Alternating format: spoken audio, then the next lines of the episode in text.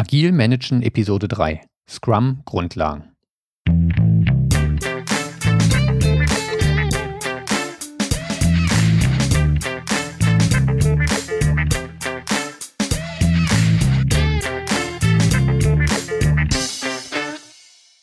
Herzlich willkommen bei Agil Managen, dem Podcast für Projektleiter und Führungskräfte in der Softwareentwicklung. Ich bin Sven Wiegand und biete dir Know-how aus der Praxis zu agilen Methoden, Mitarbeiterführung und effizientem Management, damit du dein Team zum Erfolg führen kannst. Beim letzten Mal haben wir uns über agile Methoden unterhalten, also was agile Methoden ausmacht, welche Methoden sie anwenden, um die Probleme des Wasserfallmodells zu beheben. Heute möchten wir uns eine konkrete agile Methode angucken und das ist Scrum. Scrum ist sicherlich in Deutschland eine der populärsten Methoden.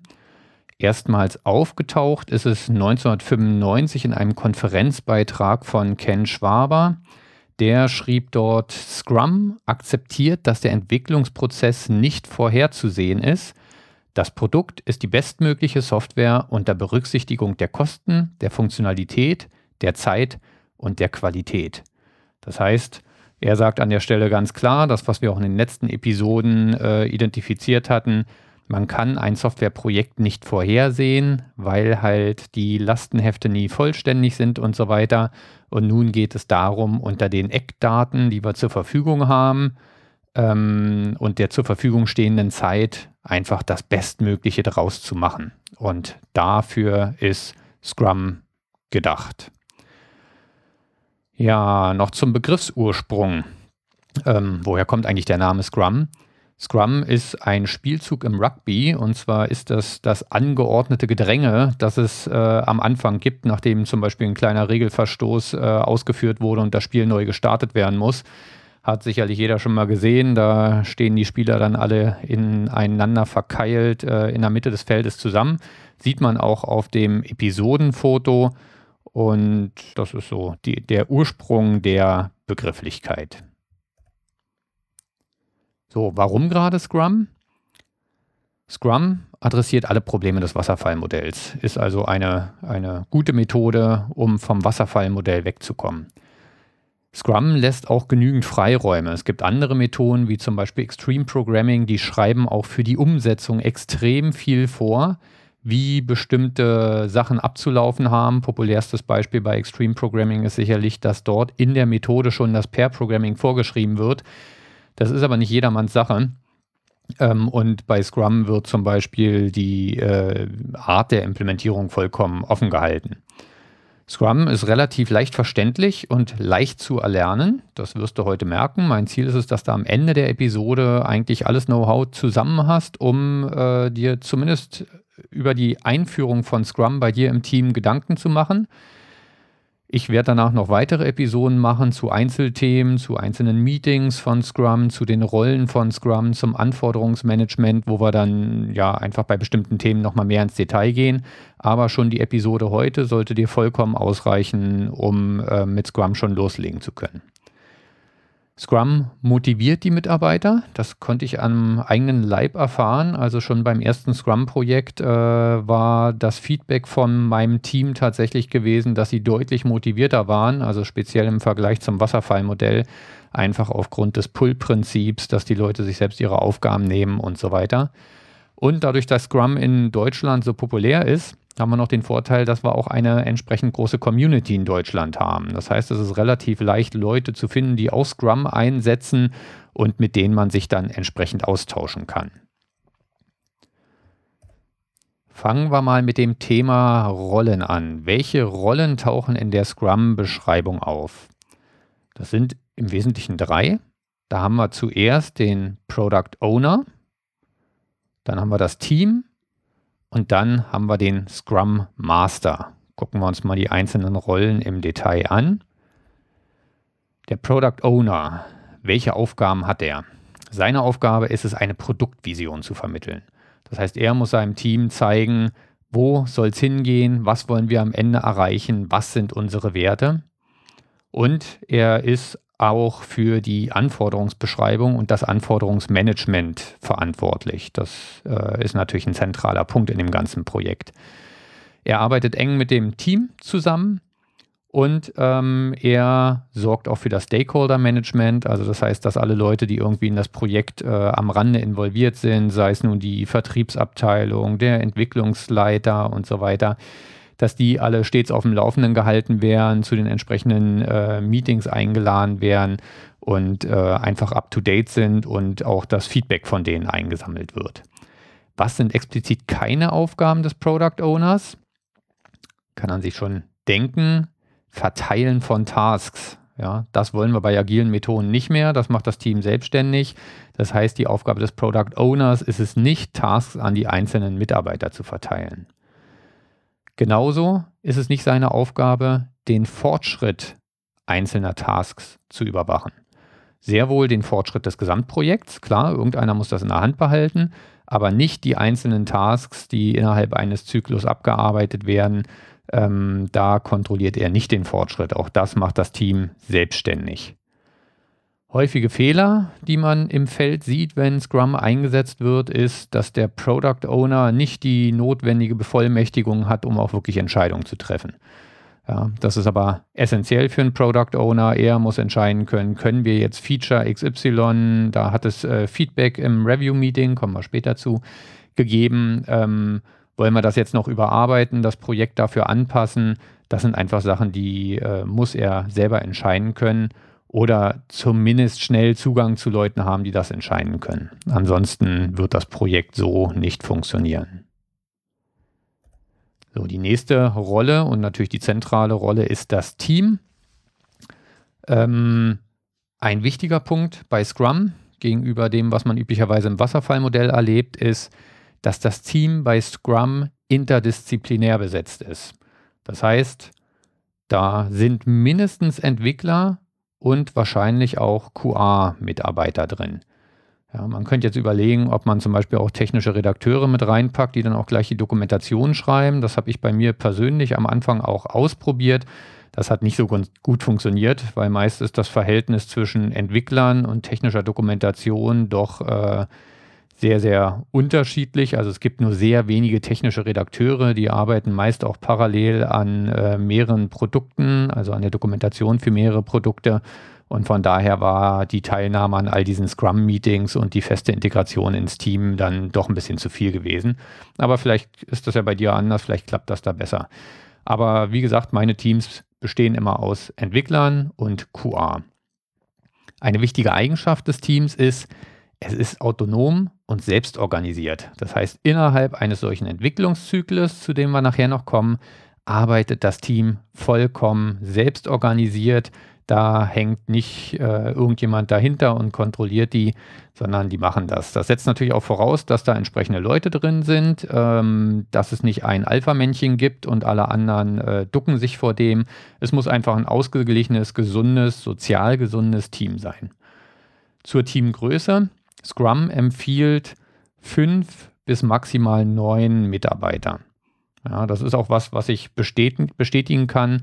Sobald das Team größer wird, ähm, läuft das alles nicht mehr so rund und weniger als fünf Leute. Naja, gut, wenn man sich überlegt, dass da mindestens schon ein Koala drin ist, dann hat man schon nur noch äh, vier Entwickler ja, da bleibt am Ende nicht mehr ähm, viel übrig. Das ist zu wenig, um wirklich Fahrt und Fluss aufzunehmen. Ja, also fünf bis neun Leute ist eine vernünftige Teamgröße. Ich werde auch andere Episoden machen, wo wir um über das Thema reden, wie man ähm, mit, ja, mit einer größeren Anzahl von Entwicklern Scrum-Projekte äh, auch abarbeiten kann. Ein weiteres wichtiges Thema ist, das Team sollte an einem Standort sitzen.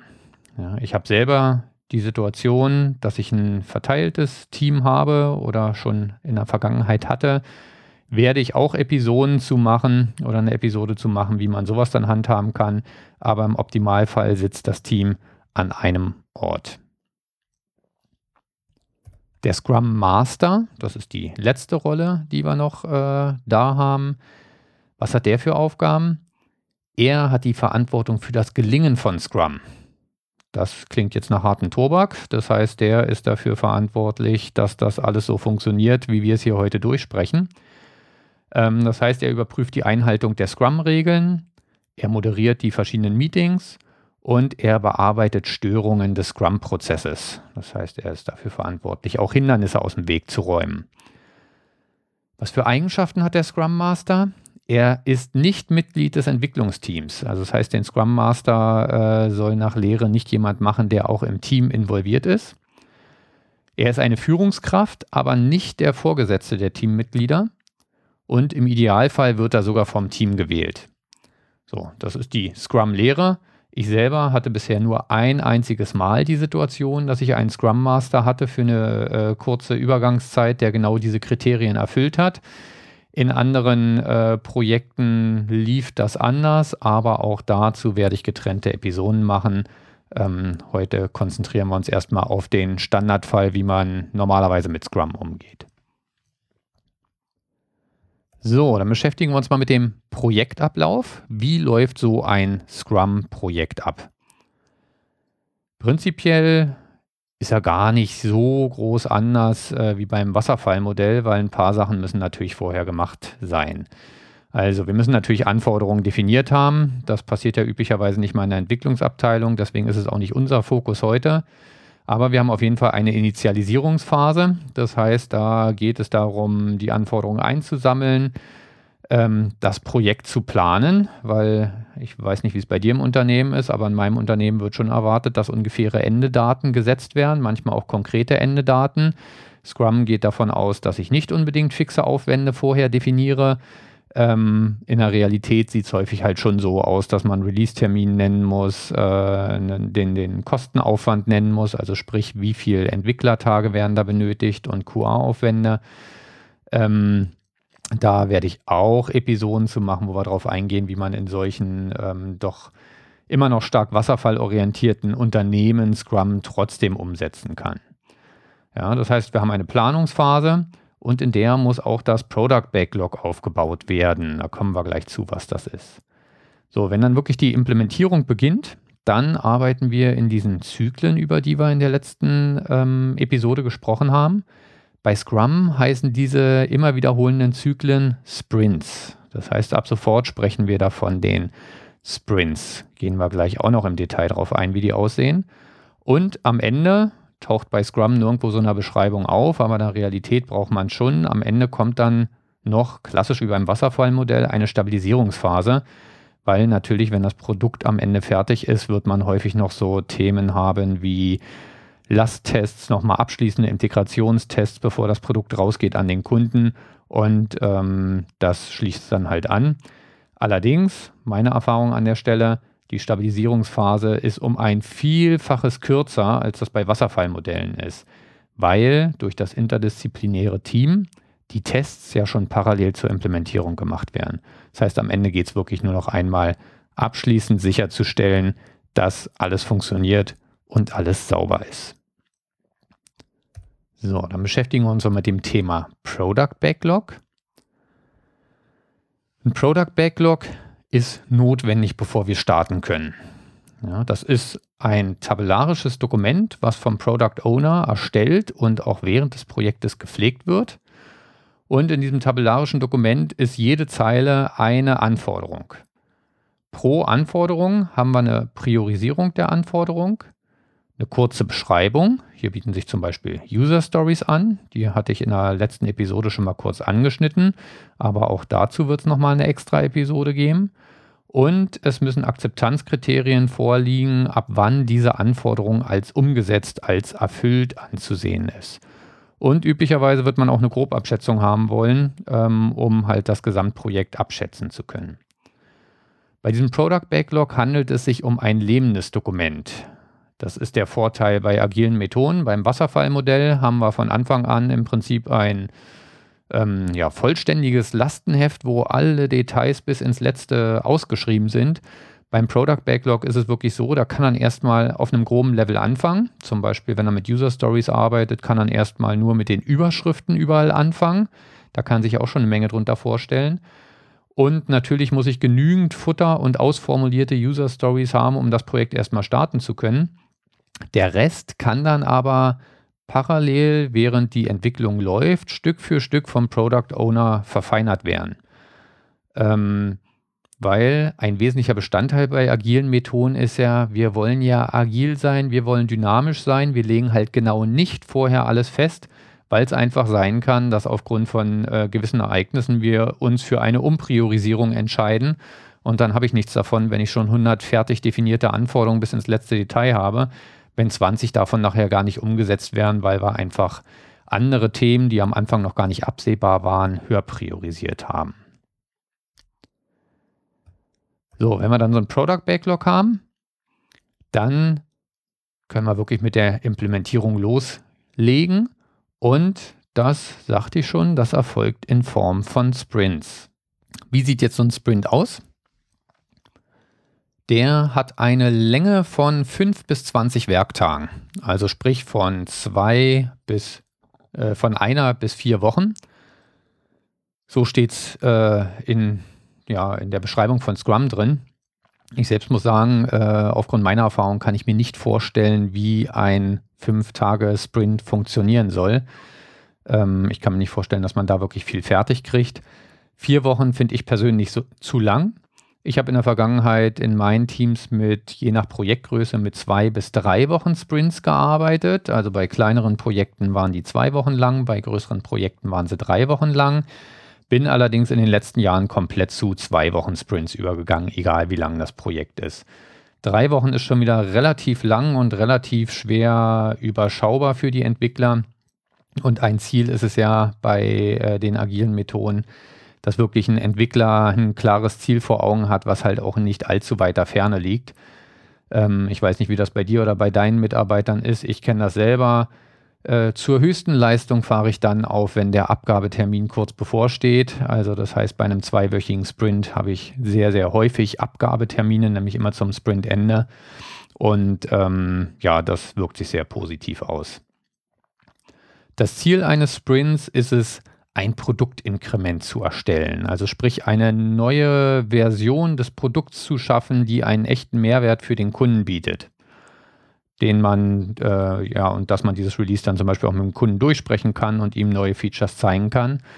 Und ein ganz wichtiger Punkt, wo uns die Realität gerne häufig einen Strich durch die Rechnung machen möchte, ist der Schutz vor Veränderung. Das heißt, viele sagen immer, wenn ich Scrum mache, das geht gar nicht in einem realen Umfeld, weil da habe ich ja sowas wie Maintenance, ja, also die, die äh, Entwickler müssen für Bestandsprodukte Bugfixing betreiben und so weiter. Das ist falsch. Das funktioniert auch mit Scrum und zwar einfach auf die Form, dass ich am Anfang eines Sprints mich dafür entscheide, wie viel Prozent der Zeit dieses Sprints können Entwickler zum Beispiel für Maintenance aufwenden. Aber diese Entscheidung muss ich zum Anfang des Sprints treffen. Das heißt, da muss die Kapazität, die zur Verfügung steht für den Sprint, vollends geklärt sein. Ähm, optimal ist natürlich, wenn ich ein ganzes Projekt mit einem unveränderten Team abwickle, aber auch das funktioniert in der Realität nicht, scheitert schon an solchen banalen Sachen wie äh, Urlaub und Krankheit. Gut, Krankheit können wir nicht planen, aber bleiben wir mal bei Urlaub. Wichtig ist, dass zum Beginn des Sprints klar ist, wer wird wie viel Anteil seiner Zeit für diesen Sprint investieren können.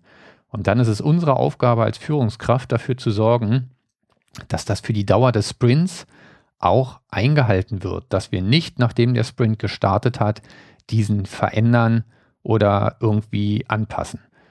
Da kommen uns wieder die Sprintzeiten von nur zwei Wochen in die Quere, weil wir kennen das alle, dann kommt irgendjemand an und hat ganz dringende Wünsche, aber zwei Wochen, kann dann eigentlich fast jeden hinhalten. Außer irgendein Prio 1 äh, Fehler, der vom Kunden gemeldet wird, sehe ich nicht, äh, auch in der Realität nicht, auch in einem hektischen Umfeld, nicht, äh, dass man das Team dann sofort von der Arbeit losreißen muss. Ja. Also wir als Führungskräfte müssen den Sprint vor Veränderungen schützen. Wie läuft so ein Sprint jetzt ab? Ähm, wenn wir uns mal die zehn Arbeitstage bei einem zwei Wochen Sprint zum Beispiel vorstellen, dann haben wir diverse Meetings in diesem Sprint. Und zwar am Tag 1 haben wir ein Planungsmeeting. Dann haben wir jeden Tag den sogenannten Daily Scrum. Und am letzten Tag haben wir dann ein Sprint Review und eine Sprint Retrospektive. Und dann beginnt schon wieder der nächste Sprint und geht schon wieder von vorne los. Noch ein Thema zur Länge, was mir jetzt gerade einfällt. Das mit dem zwei oder drei Wochen ähm, meinte ich nicht, dass man da im Projekt variabel vorgeht, sondern man entscheidet sich am Anfang eines Projektes, welche Sprintdauer man haben möchte. Ja.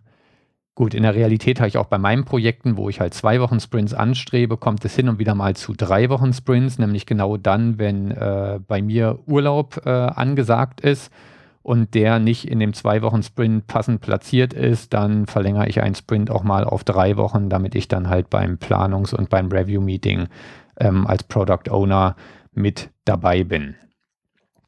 So, jetzt haben wir gerade gesagt, wie der Sprint aufgebaut ist gucken wir uns mal die einzelnen Meetings an, die wir da haben.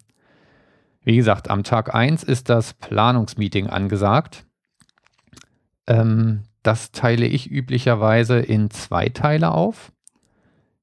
Im Teil 1 oder andersrum, Ziel des gesamten Meetings ist, dass das Sprint Backlog erstellt wird. Also sprich die Aufgaben, die das Team innerhalb des Sprints umsetzen soll.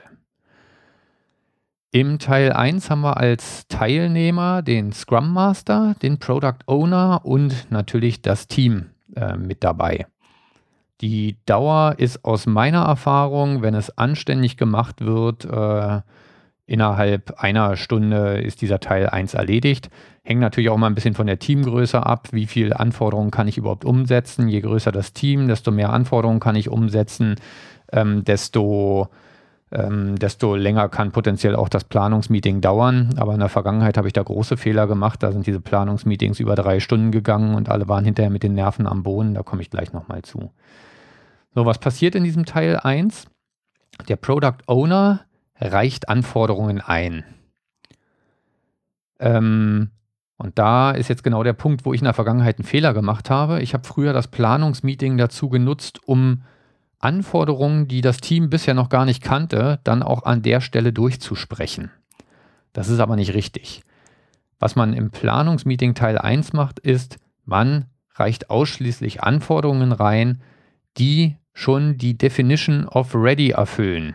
Stories, die schon ready sind, sagen wir dazu immer kurz. So, was heißt Definition of Ready? Das definiert jedes Team für sich selber.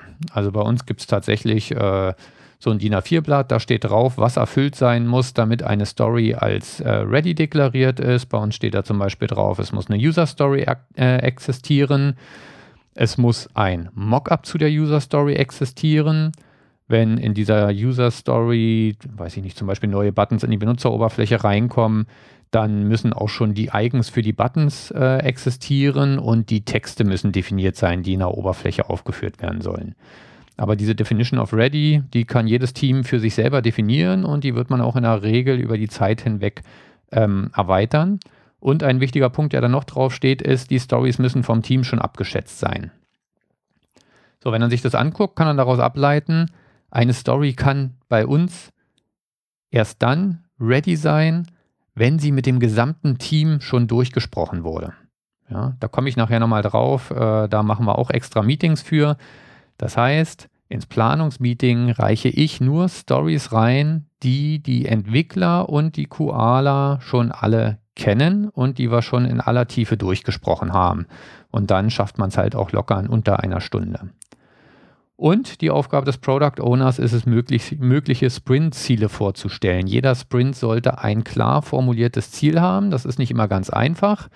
Und manchmal wird man es aus pragmatischen Gründen auch weglassen, wenn man wirklich nur ein Sammelsurium von Einzelfeatures hat, die sich schwer als Gesamtziel formulieren lassen. Aber ansonsten ist es immer sehr schön, ein Sprint-Ziel zu haben. Das ist dann äh, die Hauptfokussierung des Teams an der Stelle. So, allerdings entscheidet der Product Owner in diesem Planungsmeeting Teil 1 nicht, welche Stories oder welche Anforderungen wirklich vom Team umgesetzt werden. Ja, wir machen hier agile Methoden. Das heißt, das Team definiert selber den Umfang. Als Product Owner biete ich Stories an. Ich habe sie mit einer bestimmten Priorität oder Reihenfolge versehen und reiche sie in der Reihenfolge rein. Und dann entscheidet das Team, ob sie, äh, wie viele Stories sie davon reinnehmen, welche sie reinnehmen, was sie einfach für realistisch äh, erachten, dass sie es in den zwei Wochen auch tatsächlich umsetzen und schaffen können.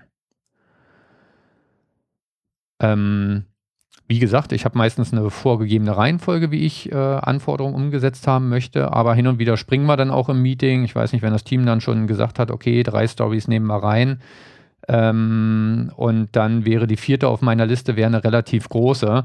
Dann springen wir halt auch häufig in der Liste weiter nach unten und gucken, ob wir irgendwo noch eine kleinere Story finden, wo sie sagen, ja, die würden wir auch noch mit reinbekommen.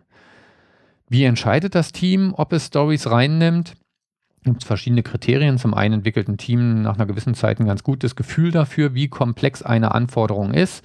Ähm, aber ansonsten haben wir die User Stories halt auch abgeschätzt, üblicherweise mit Story Points. Das ist auch was, was wir in einer getrennten Episode nochmal betrachten werden. Und äh, wenn das Team dann weiß, wie viel Story Points es in einem Sprint umsetzen kann, man spricht da von der Geschwindigkeit, der Velocity eines Teams, ähm, dann kann es auch sehr gut entscheiden, wie viele Punkte es in einen Sprint quasi reinnehmen darf. Gut, dann gucken wir uns mal den Teil 2 des Planungsmeetings ein, an. Also das heißt, am Ende von Teil 1 haben wir eine Liste von Stories, zu dem sich des, das Team committed hat, dass es äh, diese im nächsten Sprint umsetzen wird. Ziel des Teil 2 ist es nun, konkrete Aufgaben zu identifizieren. Ja, die Stories sind auf einem relativ abstrakten Niveau. Die bestehen aus einer kurzen Beschreibung und den Akzeptanzkriterien. Das ist ein bestimmtes Feature, was umgesetzt werden soll. Das taugt für eine Implementierung nicht so gut. So haben wir beim Wasserfallmodell gearbeitet. Äh, da haben wir einem Entwickler eine Anforderung auf den Tisch gelegt als Fließtext und gesagt, hier, setz mal um. Aber das hat erfahrungsgemäß nicht gut funktioniert. Vor allen Dingen, wenn der Umfang zu groß ist, dann fällt es einem Entwickler wieder schwer, äh, sich oder vielen Entwicklern schwer, da fokussiert dran zu arbeiten. Deswegen ähm, zerlegt in Teil 2 das Team alleine die übernommenen Anforderungen in kleine Tasks. Das heißt, in Planungsmeeting Teil 2 braucht der Product Owner nicht mehr dabei zu sein. Der Scrum Master ist als ja, potenzieller Moderator noch mit drin und natürlich ist das Team mit bei. Und dann fangen sie wirklich an, sich die einzelnen Anforderungen anzugucken und in kleine Aufgaben zu zerteilen. Ziel ist es, dass diese Aufgaben ähm, vom Aufwand her in unter acht Arbeitsstunden zu, erledig, zu erledigen sind. Oder anders formuliert, dass ein Entwickler später morgens kommen kann, sich eine solche Task nimmt und sich als Ziel setzen kann, diese Task an dem Tag auch fertig zu kriegen. Ja, das ist ein irre wichtiger Faktor für die Motivation ähm, und auch für die Fokussierung, wenn ich morgens kommen kann und sagen kann, dieses Thema hier, damit starte ich heute und das schließe ich heute auch ab, dann ist das ein echter Gewinn gegenüber, oh, ich habe hier was, das dauert zehn Tage, die ersten fünf Tage fahre ich mal auf halber Flamme und nachher fängt es an, hektisch zu werden. So, das ist aber die Aufgabe des Teams und da müssen sie ein bisschen Erfahrung sammeln. Häufig fängt es an, dass sie ähm, ja zum Beispiel bei einer Schichtenarchitektur entstehen dann Karten wie das Datenmodell muss angepasst werden. Wir müssen ein DAO implementieren. Wir müssen ein Business Service implementieren. Wir müssen das UI implementieren. Da müssen wir noch ein bisschen JavaScript machen. Das sind so typische Tasks, die da anfallen. Ähm, genau. Diese Tasks wandern dann ans Scrum Board. Das Scrum Board ist das Hauptwerkzeug eines äh, Scrum-Teams für die Selbstorganisation. Ist ein ganz einfaches Board. Äh, an der linken Seite sind die Stories aufgereiht, die für den Sprint gemacht werden sollen. Oben drüber steht das Sprint-Ziel. Und äh, dann werden in einer großen Spalte rechts neben den Stories äh, werden die ganzen Tasks aufgehängt, die für diesen Sprint identifiziert wurden. Diese kleiner Ein-Tagestasks. Dann gibt es eine Spalte, wo die Tasks hängen, die gerade in Arbeit sind. Und dann gibt es ganz rechts eine Spalte, wo die Tasks hängen, die bereits erledigt sind. So, als Entwickler tendieren wir bei so einem Scrum-Board immer gleich dazu, oh, da müssen wir irgendein Tool für nutzen, da gibt es doch bestimmt tolle Sachen. Meine Empfehlung, ich habe selber auch mit Tools angefangen, meine Empfehlung ist, arbeite mit einem physikalischen Scrum-Board. Ja, das kann entweder ein Whiteboard sein und dann brauchst du ganz viele Magnete, um die Karten festzuhalten, weil Post-its halten in der Regel nicht sonderlich lange. Ähm, bei uns haben wir eine Korkwand genommen, eine sehr große Korkwand und pinnen da diese, ähm, diese Karten rauf. Und der riesige Vorteil ist, dadurch, dass man eine große Wand hat, ein großes Scrum-Board, ähm, kann dann da sehr viele, also kann dann da alle Karten unterbringen und kann somit mit einem Blick auf das Board sehr gut den Zustand des Sprints beurteilen. Das funktioniert bei einer elektronischen Lösung meistens nicht. Da muss man horizontal scrollen, vertikal scrollen und verliert da den Überblick. Hinzu kommt, dass ein Scrumboard ein richtig schöner Treffpunkt ist. Ähm, bei mir war es dann schon gang und gäbe, dass ich jeden Morgen erstmal meine Jacke abgelegt habe und dann habe ich mich erstmal vor Scrumboard gestellt und mir den aktuellen Status angeguckt. Also von daher lass dich da nicht von Tools verlocken. Es gibt genau einen Grund für elektronische Scrumboards. Und der ist der, wenn du notwendigerweise dazu gezwungen wirst, mit einem verteilten Scrum-Team zu arbeiten. Darauf werden wir in einer anderen Episode kommen. Aber wenn du mit einem lokalen Scrum-Team arbeitest, gibt es keinen Grund, ein elektronisches Tool zu verwenden. Und ich rate zumindest äh, am Anfang auch dringend davon ab. Probier es erstmal physikalisch, das macht wirklich Spaß. So, das heißt, am Ende des Planungsmeetings haben wir ein gefülltes Scrum-Board und die Entwickler wissen, was sie zu tun haben. Ab diesem Moment arbeitet das Team dann vollkommen selbstständig und autark. Das heißt, wir als Führungskräfte brauchen uns nicht mehr darum zu kümmern. Auch der Product Owner braucht sich nicht mehr um die Organisation des Teams zu kümmern. Die haben ihr Scrum-Board und da nehmen sich die Karten und sie entscheiden in der Gruppe, wer an welchen Themen arbeitet. Um sicherzustellen, dass das auch gut funktioniert über die gesamte Dauer des Sprints, gibt es den Daily Scrum. Das ist ein Meeting, das findet am Vormittag statt. Wann genau soll das Team selber entscheiden, hängt halt von der Zeitregelung in deinem Unternehmen ab. Ähm, wenn er große Gleitzeitanteile hat, gibt es halt immer einige sind sehr früh da, einige sind sehr spät da. Da soll das Team selber entscheiden, wann ist der geeignete Zeitpunkt, dass es möglichst früh ist, aber auch schon alle da sind und äh, ja, keiner seine Gewohnheiten äh, ändern muss und irgendwie auf einmal früher aufstehen muss. Bei uns findet es immer um 10.30 Uhr statt. Ähm, Ziel dieses Meetings ist es, die Selbstorganisation des Teams zu unterstützen und Hindernisse systematisch äh, zu, orientier äh, zu identifizieren Teilnehmer sind der Scrum Master und das Team. Der Product Owner kann optional auch dran teilnehmen, ist aber keine Pflicht für ihn. Allerdings kann das Team das durchaus mal einfordern, dass sie sagen, sie brauchen ihn. Dieses Meeting sollte maximal 15 Minuten dauern. 15 Minuten sind aus meiner Erfahrung schon relativ lang. Üblich sind eher 5 bis 10 Minuten. Ähm, ist ein ganz wichtiger Punkt, weil dieses Meeting ist häufig bei Leuten, die vom Wasserfallmodell kommen, äh, die sagen, oh Gott, wenn ich jetzt meinen Mitarbeitern vorschlage, dass wir ab jetzt täglich Meetings machen, das wird nie akzeptiert, ähm, weil natürlich äh, die meisten Leute nicht gerne Meetings machen und da kann ich jeden beruhigen, wenn er das ordentlich macht, dann ist man meistens nach fünf Minuten durch und wenn es nicht so viel zu besprechen gibt. Vor dem Meeting hat das Burn-Up oder Burn-Down-Chart aktualisiert zu werden, sodass in dem Meeting schon jeder den aktuellen Stand des Sprints sehen kann. Ich hatte das äh, Burn-Down-Chart schon mal im letzten Sprint angesprochen. Das ist eine grafische Darstellung, wo auf der X-Achse die ähm, Zeit aufgezeichnet ist. Zum Beispiel bei einem Sprint äh, hat man da einfach für jeden Tag des, für jeden Werktag des Sprints äh, einen Strich auf der X-Achse auf der Y-Achse fängt man bei Tag 0 mit dem vollständigen noch zu erledigenden Aufwand an. Kann zum Beispiel im einfachsten Fall, mach bloß keine Wissenschaft draus, im einfachsten Fall kann es einfach die Anzahl der Tasks sein, die am ersten Tag an Bord hängt. Und dann wird jeden Morgen das Scrum-Board aktualisiert. Äh, das heißt, da wird dann äh, für den Tag ein Kreuzchen gemacht. Wie viele Tasks sind jetzt noch unerledigt? Und dann sieht man, dass die Kurve Stück für Stück runterwandert. Und äh, wenn man sich dann eine Gerade durch vorstellt, durch die verschiedenen Kreuze, kann man damit sehr gut einschätzen, ob man überhaupt noch eine realistische Chance hat, bis zum Sprintende wirklich das zu schaffen, was man sich vorgenommen hat. Ähm, ich bevorzuge Burn-Up-Charts, aber dazu in einer anderen Episode dann mehr. So, das heißt, das Team steht zusammen. Sie haben ein fertiges äh, Burn-Up- oder Burn-Down-Chart, wo jeder einen Status kennt. Und das Team sammelt sich üblicherweise vor dem ähm, Scrum-Board. Ähm, auch wieder schwer, wenn es ein elektronisches Tool ist. Deswegen auch hier wieder die physikalische Wand ist dafür super geeignet. Und dann geht es einfach reihum, dass jedes Teammitglied folgende Fragen beantwortet. Welche Aktivitäten habe ich gestern abgeschlossen? Was habe ich heute vor? Was behindert mich? Ja, das sind genau die drei Fragen, die zu klären sind. Nicht mehr und nicht weniger.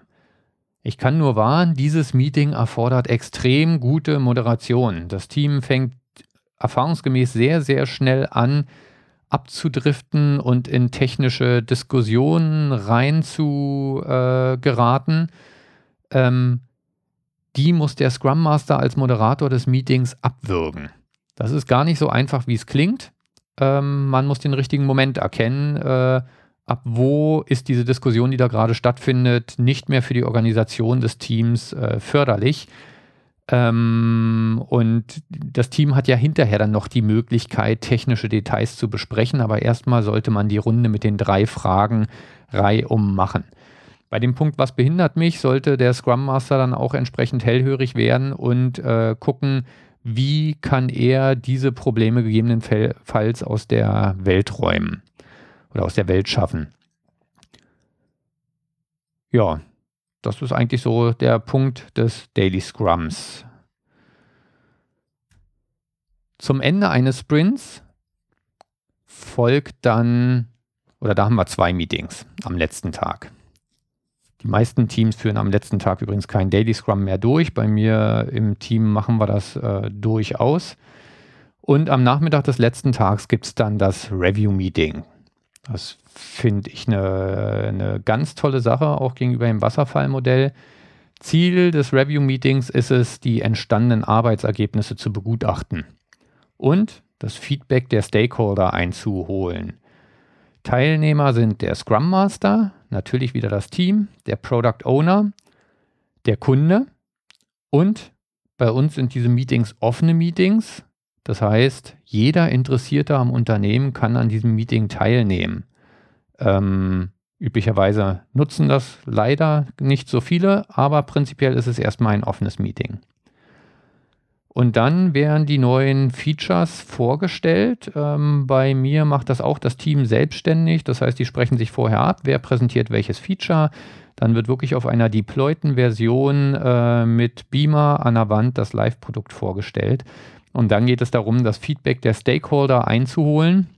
Das heißt, die Leute, die dann noch mit im Raum sitzen, irgendwelche Pre-Saler, optimalerweise halt der Kunde, und äh, dieses Feedback dann einzusammeln und dann am Ende auch zu entscheiden, wie machen wir jetzt weiter. Häufig hat man die Situation, dass ein Feature zwar fertig umgesetzt ist und auch gemäß äh, Anforderungen umgesetzt wurde und Akzeptanzkriterien auch erfüllt sind, ähm, aber irgendwie beim Draufgucken alle sagen, ja, an der Stelle, das sollte man doch lieber so und so handhaben. Und dann setzt genau die Agilität ein. Dann geht es genau darum zu entscheiden, wollen wir diese Änderung jetzt noch machen dann natürlich im nächsten Sprint. Ähm, oder wollen wir sie nicht machen? Wenn wir sie machen, was machen wir mit dem Projekt? Verlängern wir das Projekt oder lassen wir andere Features unten rauspurzeln?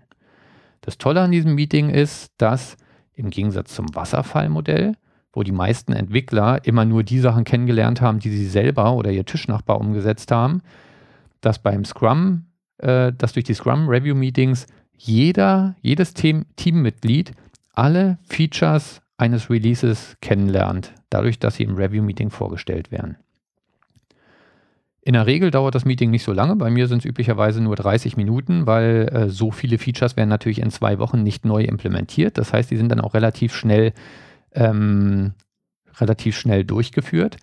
Und es geht dann halt auch darum, dass der Product Owner die fertigen Features abnimmt. Also offiziell sagt, okay, diese Sachen sind jetzt erledigt. Das heißt, diese Story ist, wenn er mit User Stories arbeitet, diese Story wird auf dann gesetzt und ist durch.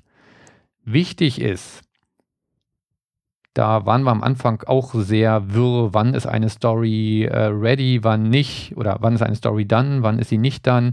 Ähm, häufig hat dann einer noch gesagt, ach, ich hätte das Label gern weiter links, dann nehmen wir sie noch mit rein in den nächsten Sprint. Nein, eine Story ist genau dann erfüllt, wenn die vorher im Planungsmeeting oder zum Planungsmeeting schon bekannten Akzeptanzkriterien erfüllt sind und wenn die Definition of Done erfüllt ist. So, was ist das? Das ist auch wieder nur eine einfache Stichpunktliste, die das Team über die Zeit hinweg aufbaut, wo drauf steht, was getan sein muss, damit eine Story fertig ist. Wie gesagt, Definition of Done. Da stehen bei uns zum Beispiel so Sachen drauf. Natürlich, es muss implementiert sein. Der Tester muss die Story abgenommen haben. Bei uns, wir entwickeln Webanwendungen, steht da drauf, ähm, die Story muss ähm, oder das Feature muss im äh, Internet Explorer, im Firefox und im Chrome getestet worden sein. Ähm, die Performance muss die Vorgaben im Architekturdokument erfüllen. Ähm, es muss in den Sprachen Deutsch und Englisch getestet worden sein. Und es muss ein Code-Review durchgeführt worden sein. Das sind alles Sachen, die auf der Definition of Done stehen. Das ist auch ein lebendes Dokument, was sich über die Zeit hinweg weiterentwickelt. Und wenn diese Kriterien und die Akzeptanzkriterien erfüllt sind, dann ist die Story erfüllt. Fast fertig gibt es im Review-Meeting nicht. Das heißt, selbst wenn alles erledigt ist, aber ähm, der letzte Punkt bei der Definition of Done, bei uns zum Beispiel, der, äh, die, die Unit- und Integration-Tests müssen durchlaufen, der nicht erfüllt ist und man weiß, äh, da liegen halt noch ein paar Probleme vor, eigentlich funktioniert alles, dann ist diese Story nicht fertig und dann wird sie nicht abgenommen und sie wandert damit ähm, üblicherweise direkt in den nächsten Sprint rein. Stories, die gar nicht angefangen wurden, weil sich das Team verschätzt hatte, wandern wieder zurück ins Backlog und es obliegt dann wieder dem Product Owner zu entscheiden, in welchem äh, Sprint, wann soll das Ding zukünftig umgesetzt werden. So, direkt im Anschluss an das Review-Meeting machen wir dann unser Retrospektive-Meeting. Das ist auch so ein Ding, was neue Teams immer gerne weglassen. Da wird dann nach dem Review-Meeting ist der Sprint zu Ende und dann geht es am nächsten Tag gleich mit dem Planungsmeeting weiter. Aber die Retrospektive ist ein essentielles Meeting für das Team. Das ist äh, ein wichtiger Bestandteil von Scrum und ich kann nur empfehlen, beiß dich da durch, mach das von Anfang an, es hilft enorm. Was ist das Ziel der Retrospektive? Das Ziel ist es, dass sich das Team verbessert. Ja. Ähm, wie erreicht man das? Das erreicht man, indem man betrachtet, was ist in dem Sprint gut gelaufen, was möchten wir beibehalten, was müssen wir zukünftig ändern, was ist nicht gut gelaufen. Und daraus sollte man dann Maßnahmen ermitteln. Ja, und zwar smarte Maßnahmen. Das Akronym kennst du wahrscheinlich schon aus anderen Bereichen. Das SMART-Akronym ähm, steht für spezifisch, messbar, akzeptiert, realistisch und terminiert. Das heißt, die Maßnahmen, die identifiziert werden, müssen spezifisch sein. Es muss genau formuliert sein, worum geht es bei dieser Maßnahme. Die Erfüllung der Maßnahme muss messbar sein. Die Maßnahme muss vom Team akzeptiert sein. Sie muss realistisch sein und es muss ein Termin für die Umsetzung der Maßnahme definiert sein. Dann ist es eine smarte Maßnahme. Teilnehmer bei der Retrospektive sind äh, das Team und der Scrum Master. Ähm, der Scrum Master moderiert das Ganze und da ist Kreativität gefragt. Es wird noch äh, diverse Folgeepisoden geben, wo ich auf verschiedene Varianten ähm, oder mindestens eine Episode, wo ich auf verschiedene Varianten äh, möglicher retrospektive Meetings um eingehe. Ähm, retrospektive Meetings sind also man kann sich über Probleme und mögliche Lösungen äh, ewig auslassen. Deswegen sind das bei mir üblicherweise Timeboxed Meetings. Das heißt, äh, die sind auf anderthalb Stunden an, angesetzt. Und dann sollte man auch zusehen, dass man nach diesen anderthalb Stunden äh, Ergebnisse geschaffen hat. Der Anspruch ist aber nicht der, dass jedes Problem, was in dem Meeting identifiziert wurde, auch tatsächlich gelöst wird. Ja, die Probleme, die da im Team identifiziert werden, die sollte man priorisieren und dann äh, Maßnahmen nach der Priorität äh, ermitteln und wenn die anderthalb Stunden rum sind, dann sollte da auch ähm, Schluss sein. So, genau, das ist dann, das ist dann wirklich der Abschluss des ähm, Sprints. Wie legt man jetzt so einen Sprint von den Tagen her? Ähm, da gibt es ganz unterschiedliche Herangehensweisen. Wichtig finde ich, dass Sprints immer an den gleichen Tagen starten und immer an den gleichen Tagen enden. Das heißt, auch wenn ich mal in die Situation komme, weiß ich über Weihnachten oder weil ich jetzt im Urlaub bin, ähm, dass wir unseren, unser Zwei-Wochen-Rhythmus nicht einhalten können, dann verschiebe ich das immer um ganze Wochen, sodass der Sprint wieder am gleichen Tag endet und der nächste Sprint am gleichen Tag startet. Da, ja, es ist ein bisschen abhängig von den Teamgegebenheiten, wie man diese Tage legt. Ich sag mal, optimal ist, wenn man einen Sprint auf dem Freitag beendet. Ja, das heißt, nach, dem, nach der Retrospektive können sich dann alle in den, äh, ins verdiente Wochenende verabschieden und am Montag früh mit dem nächsten Sprint, äh, mit dem Planungsmeeting beginnt. Das Dumme ist, in der Regel funktioniert das nicht so gut, weil häufig, wenn die Leute Gleittage oder Urlaubstage nehmen, nehmen sie natürlich besonders gerne am Freitag oder am Montag oder einige machen am Freitag schon ganz früh Schluss, weil sie zum Beispiel zum Wochenende hin äh, woanders hin pendeln. Ähm, deswegen passt das bei mir zum Beispiel nicht so gut. Und wir machen ähm, unsere Sprints, starten wir immer am Donnerstag und äh, sie enden immer am Mittwoch. Ja, noch optimaler finde ich die Variante, am Mittwoch zu starten und am Dienstag die Sprints enden zu lassen. Geht bei mir aus anderen Gründen nicht. Aber dann hat man quasi noch genug von der Woche übrig, um den Sprint auch wirklich starten zu können. Jetzt auf dem Freitag einen Sprint zu starten, ist äh, wirklich suboptimal. Ja, fängt man ein bisschen mit dem Feature an und dann geht man erstmal ins Wochenende. Okay, dann gibt es noch ein paar weitere Meetings, die unregelmäßig auftreten bei Scrum. Ähm, das eine ist das Backlog Grooming. Das ist das Meeting, was ich nutze, um Stories ready zu machen. Ich sagte ja schon mehrmals, ich arbeite mit User Stories, ich arbeite mit Mockups und ich sagte auch, Stories, die ins Planungsmeeting vom Product Owner reingereicht werden, die müssen ready sein. So. In diesen Backlog Groomings passiert nichts anderes, als dass Stories, die ich fertig gemacht habe und die Mockups, die ich dazu erstellt habe, dem gesamten Team vorstelle. Auch diese Meetings mache ich immer timeboxed, also üblicherweise anderthalb oder maximal zwei Stunden. Und dann reiche ich der Reihe nach Stories rein und dann werden die vom Team gnadenlos zerlegt. Auch etwas, was es beim Wasserfallmodell nie gegeben hat, weil ich da die Stories vorher einfach oder die Anforderungen vorher nicht durchgesprochen habe. Ähm, hier ist es dann wirklich so, die Teammitglieder stellen dann fest, an der Stelle hast du aber das und das nicht bedacht oder da im Mockup, der Button gehört doch eigentlich da unten hin, der ist doch da oben gar nicht logisch platziert. Und äh, so geht das dann reihum. Dann verfeinern wir die Stories und die Mockups. Entweder machen wir das direkt in dem Meeting oder wenn die geforderten Änderungen zu groß sind, ähm, dann wandern sie in ein späteres Backlog-Grooming rein. Du wirst erstaunt sein, wenn du sowas machst, wie viele Lücken du bei was drin hast, wo du eigentlich dachtest, dass es fertig und rund ist. Also ich bin eigentlich nach den Meetings jedes Mal frustriert, wenn ich da meine Stories vorgestellt habe und sie dann vom Team zerpflückt wurden. Ja, aber der tolle Effekt ist, hinten, man entdeckt einfach extrem viele Logik-Sachen, Logiklücken. Hinterher sind die Stories wirklich sauber. Und das Schöne ist, wenn ich die Dinger dann ins Planungsmeeting reinreiche, dann wissen alle schon, worum es geht, haben schon ausführlich darüber diskutiert. Und dann können wir uns im Planungsmeeting da ganz drauf fokussieren, welche Stories wir umsetzen, anstatt die ganzen Details zu besprechen.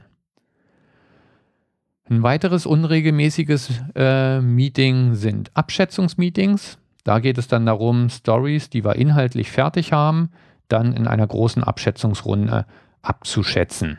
Dazu werde ich auch nochmal eine getrennte Episode machen. Meine Güte, was ich alles noch in Episoden machen will, das kann sich noch ein bisschen hinziehen. So, damit sind wir für heute auch schon durch. Das heißt, wenn du all diese Sachen, die ich heute besprochen habe, umsetzt, dann setzt du schon Scrum um. Das heißt, du musst dein Team aufbauen, ihr braucht einen Scrum Master, ihr braucht einen Product Owner ähm, und dann startet ihr euren Sprint mit einem Planungsmeeting, macht jeden Tag ein Daily Scrum, beendet den Sprint mit einem Review-Meeting. Das findet bei uns dann nachmittags statt um 15 Uhr, damit Sie noch äh, Vormittagszeit zum Fertigstellen und Vorbereiten des Review-Meetings haben. Und direkt im Anschluss endet der Tag und der Sprint mit der Retrospektive und dann geht es am nächsten Tag wieder von vorne los. Das ist Scrum. Viel mehr steckt da nicht dahinter. Ähm, dann geht es zukünftig wirklich nur noch darum, in die Details reinzugehen und noch genauer zu betrachten, wie laufen solche Meetings ab. Also, Mach dir jetzt schon Gedanken, wenn du Lust hast, wie du das bei dir einführen kannst. Die Infos reichen schon. Wenn dir noch was fehlt, dann frag mich ruhig mal an, schreib ruhig mal Kommentare auf der Website oder kontaktiere mich auf Twitter und äh, dann werde ich versuchen, da entsprechend zu antworten. So, ich habe diverse Bücher zum Thema in meiner Vergangenheit gelesen und ich muss ganz ehrlich sagen, diese üblichen Scrum-Standardbücher, ähm, irgendwie haben Autoren scheinbar immer den Zwang, naja, ein 30-Seiten-Buch kann ich nicht abliefern, also mu muss ich mindestens 80 Seiten machen. Diese ganzen Scrum-Bücher sind für meinen Geschmack viel, viel, viel zu lang. Ja, die Info aus der Episode reicht, mehr steckt da nicht dahinter. Das einzig gute Scrum-Buch, was ich wirklich äh, in den letzten Jahren entdeckt habe, war Scrum in der Praxis. Da packe ich den Link in die Show Notes. Ähm, wenn du es dir kaufen willst, kauf es ruhig über den Link in den Show Notes, dann unterstützt du mich äh, an der Stelle gleich mit.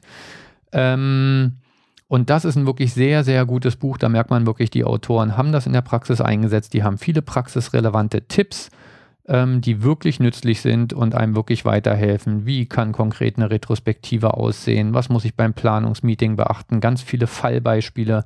Wirklich toll.